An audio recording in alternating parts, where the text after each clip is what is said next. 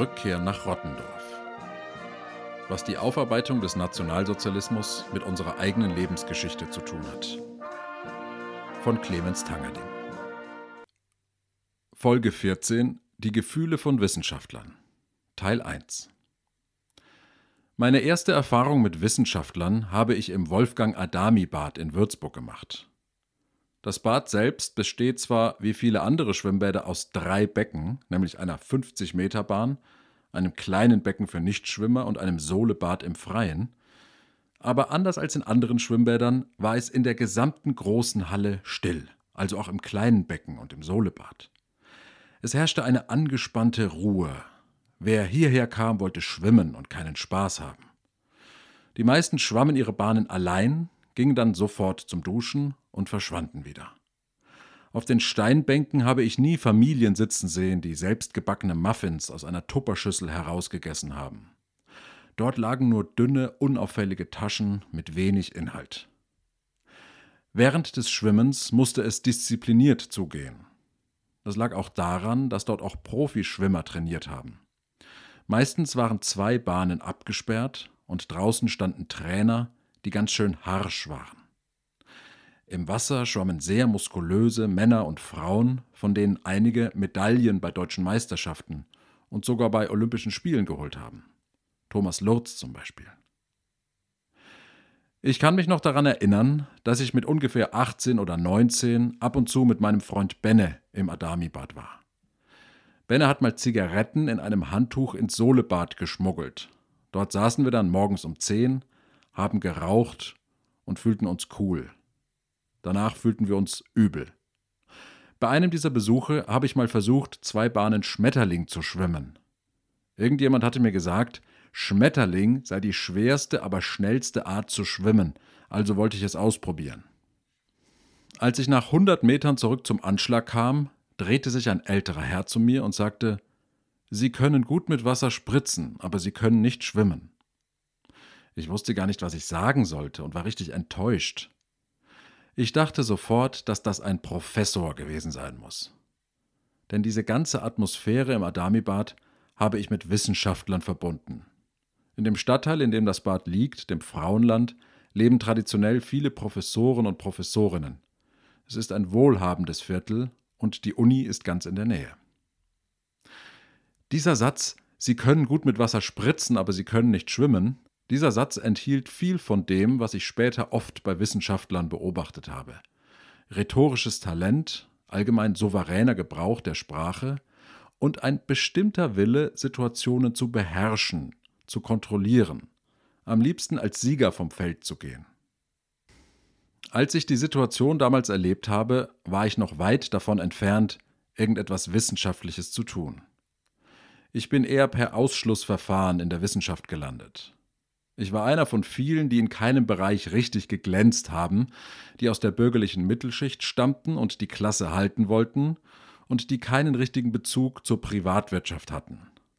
Meine Familie väterlicherseits, das waren zwar Kaufleute, aber ein Sonderschullehrer als Vater hat gereicht, um diese Tradition zu beenden. Auch ich wollte zunächst Lehrer werden. Die Naturwissenschaften waren mangels Talents ausgeschlossen. Ich habe zwar Sprachen immer geliebt, sogar zwei Jahre in Frankreich gelebt, aber ich mochte an Sprachen das Sprechen immer mehr als das systematische Lernen der Sprache. Mit Jacques Brel und Georges Moustaki vorsingen ließ sich kein Französischstudium bewältigen. Also blieb nichts übrig als Geschichte und Deutsch. Ich weiß noch, wie ich meinen ersten wissenschaftlichen Aufsatz gelesen habe. Es war ein 20 Seiten langer Text. Ich saß in einer Teilbibliothek in Münster, las den ersten Absatz und bekam es mit der Angst zu tun. Denn ich verstand nicht, was der Autor mir sagen wollte. Also bekam ich Selbstzweifel und aus den Selbstzweifeln entstand Wut. Was ich nicht verstand, waren nicht die Inhalte, sondern die Sprache. Oder besser gesagt, ich wusste gar nicht, ob ich die Inhalte nicht verstand, denn die unverständliche Sprache stand wie eine unüberwindliche Mauer zwischen mir und dem, wovon der Text handelte. Uns wurde damals im Studium erklärt, wie man wissenschaftliche Texte liest. Man sollte den Gesamttext erst einmal in Sinnabschnitte unterteilen, um die Lektüre zu strukturieren. Danach sollten wir die wichtigsten Begriffe aus den einzelnen Kapiteln herausschreiben und wenn wir die Begriffe erfasst hatten, die Argumente zusammenfassen. Ich habe so viele Stunden im Studium mit Leuten zusammengesessen und mit Stabilo, Textmarker und Bleistift Texte versucht zu verstehen. Die Hauptfrage war immer, was meint er denn damit? Was will sie denn damit sagen? Die schlauesten in diesen Lektüregruppen waren immer diejenigen, die mit einer gewissen Souveränität komplexe Sätze vereinfacht ausgedrückt haben, die die Komplexität nicht allzu ernst genommen haben. Ich glaube, was er einfach nur sagen will, ist das und das. Ich habe mich am Ende dieser Sitzungen oft gefühlt wie ein Abenteurer, der einen Höhleneingang gefunden hat und sich dann in die Höhle durchkämpft und dann nach vielen Stunden durch dunkle Gänge in einem vollkommen gewöhnlichen Raum steht, in dem es gar nicht besonders mehr nach Abenteuer und Höhle aussieht, sondern eher wie im eigenen WG-Zimmer. Wissenschaftliche Texte zu lesen ist für mich oft ernüchternd gewesen. Wenn ich einen 20 Seiten langen Text verstanden hatte, dann standen danach drei oder vier meistens sehr einfache Sätze auf meinem Zettel.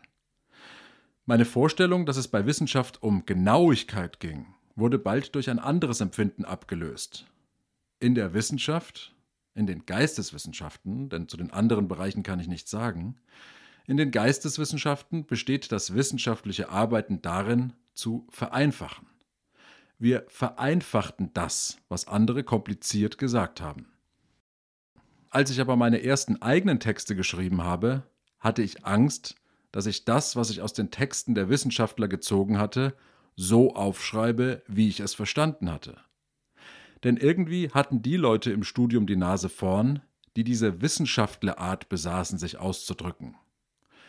Wichtig war es offenbar, immer in Nebensatzkonstruktionen zu sprechen, wie wenn wir auch jetzt schon an einem anderen Punkt in der Diskussion angelangt sind, will ich doch nochmal auf den Punkt eingehen, den mein Vorredner schon angesprochen hat.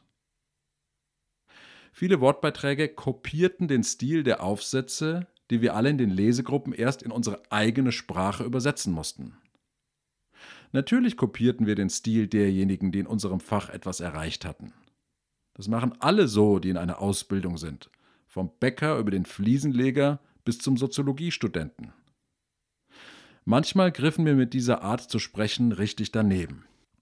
Es gehörte zum Beispiel zum wissenschaftlichen Slang, das Verb vorliegen zu verwenden.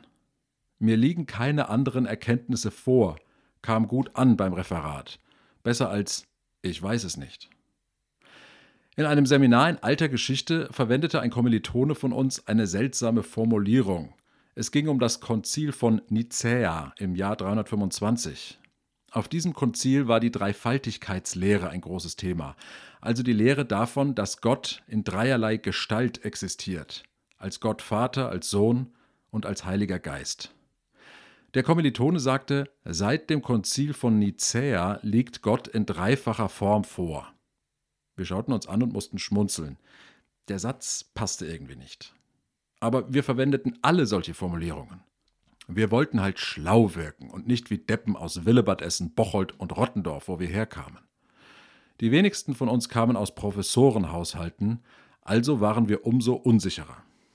Beim Schreiben habe ich das, was ich von anderen Texten verstanden hatte, wieder so ausgedrückt, dass es sich möglichst nach Uni anhörte. Damit schloss sich der Kreis der Übersetzungen. Wir übersetzten Texte beim Lesen in unsere Sprache, verstanden sie dann und bauten aus ihnen und unseren eigenen Ideen einen eigenen Text auf, mit Thesen, Argumenten und Beispielen.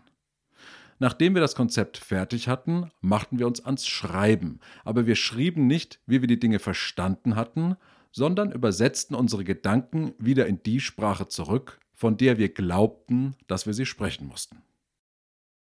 Weil ich parallel zum Studium eine Journalistenausbildung absolviert habe, bekam ich aus einer anderen Richtung einen ganz anderen Gebrauch von Sprache eingebläut.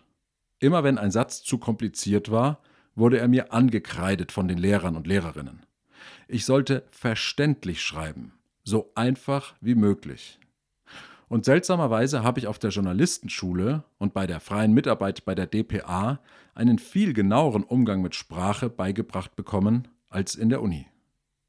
Die Leiterin des DPA-Büros in Münster hat mir immer die Formulierung im letzten Jahr durchgestrichen.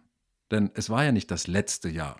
Schließlich folgte auf das Jahr, das ich meinte, wieder eins und dann wieder eins. Also musste ich im vergangenen Jahr schreiben. Während der Journalistenschule wurden mir auch passive Formulierungen ausgetrieben, wie genau dieser Satz. Keine Sätze mit wurden schreiben, denn es gibt immer einen handelnden Akteur. Nicht schreiben, die Menschen wurden überfallen, sondern bewaffnete Männer überfielen eine Gruppe von Menschen. Die Dozenten im Geschichtsstudium haben solche Passivkonstruktionen nur selten angekreidet.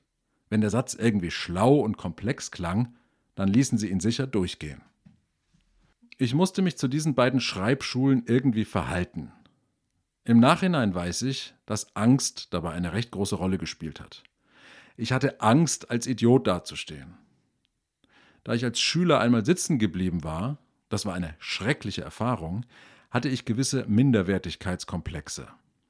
Ich habe mich insgeheim davor gefürchtet, wieder wie damals für alle sichtbar herabgestuft zu sein, wieder mit diesem schrecklichen Gefühl zu leben, nicht von der Stelle zu kommen, meine Freunde zu verlieren, den Anschluss zu verlieren. Und die Uni hat mir größere Angst eingejagt als die Journalistenschule. Professoren und Professorinnen hatten etwas an sich, vor dem ich mich fürchtete. Es war diese Art wie bei dem vermeintlichen Professor im Adamibad, diese Dominanz, die Fähigkeit, mich mit einem Satz zu erledigen. Bei Journalisten und Journalistinnen war diese Verhaltensweise nicht so ausgeprägt. Was noch ein großer Unterschied war, war die Art der Reaktion auf unsere Texte. Auf der Journalistenschule stand das Verständnis im Vordergrund. Ich verstehe diesen Satz nicht, sagten die Lehrer. Kannst du das besser erklären? Verständnisfragen an der Uni waren die absolute Ausnahme. Ich kann mich nicht an ein einziges Mal erinnern, bei dem ein Dozent nach einem Referat die Referierenden gefragt hätte, ob sie einen Sachverhalt nochmal erklären könnten. Würden Sie bitte noch mal kurz erklären, was der Begriff Trinitätslehre bedeutet? Ich habe es gerade nicht auf dem Schirm. Oder erklären Sie doch noch mal ganz kurz, worum es in Fassbenders Der Müll, die Stadt und der Tod geht. Ich habe das nicht gelesen. Das hätte ein wissenschaftlicher Mitarbeiter und noch viel weniger ein Professor, eine Professorin jemals gesagt. Es gab kein Nichtwissen bei Uniprofessoren. Wie konnten die von jedem Referatsthema und es wurden 20 Referate pro Seminar gehalten. Von allen Wortbeiträgen in der Vorlesung alles wissen und alles verstanden haben. Warum hatten sie nie eine Nachfrage? Das machte Eindruck auf mich. Und es machte mir Angst. Was ich an der Uni auch erlebt habe und was mir eigentlich am meisten Angst gemacht hat, waren die scharfen Urteile, die sie gesprochen haben. In den ersten Semestern war ich davon überfordert, wenn ein Professor oder eine Professorin in einer Vorlesung das Werk eines Kollegen in wenigen Sätzen abgekanzelt haben. Sie taten das natürlich mit einer lakonisch humorvollen Art und lächelten oft dabei. Aber ihre Urteile hörten sich so allgemeingültig und uneingreifbar an, als wären es Gesetze. In meinem ersten Seminar haben wir das Buch Die Sonnenblume von Simon Wiesenthal besprochen. Ein sehr spannendes Buch. Es versammelt Antworten vieler bedeutender Autoren der Nachkriegszeit auf eine konkrete Frage, die Simon Wiesenthal ihnen gestellt hatte. Vorher erzählt er eine kurze Geschichte. Ein jüdischer Junge wird zu einem sterbenden SS-Mann gerufen. Der SS-Mann ist selber noch jung und fragt den Jungen, ob er ihm die schrecklichen Taten, die er im Krieg begangen habe, verzeihen könne. Der Junge empfindet zwar Mitleid, aber er verzeiht dem SS-Mann nicht. Ob das richtig war, fragt Simon, jetzt als Simon Wiesenthal, Ende der 1960er Jahre insgesamt 44 Personen. Ihre Antworten sind alle in dem Buch abgedruckt. In dem Seminar musste ich die Antwort der Schriftstellerin Luise Rinser vorstellen. Unser Dozent hörte sich meine Ausführungen an und sagte danach Sätze wie Luise Rinser irrt sich, wenn sie meint, Luise Rinser übersieht völlig und so weiter.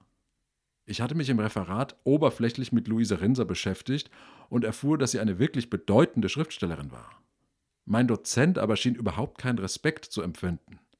Das war für mich in dem Moment auch deswegen schwer zu verkraften, weil ich das Gefühl hatte, all meine differenzierten Gedanken, meine genauen Überlegungen seien irgendwie falsch, unangebracht, nicht kritisch genug.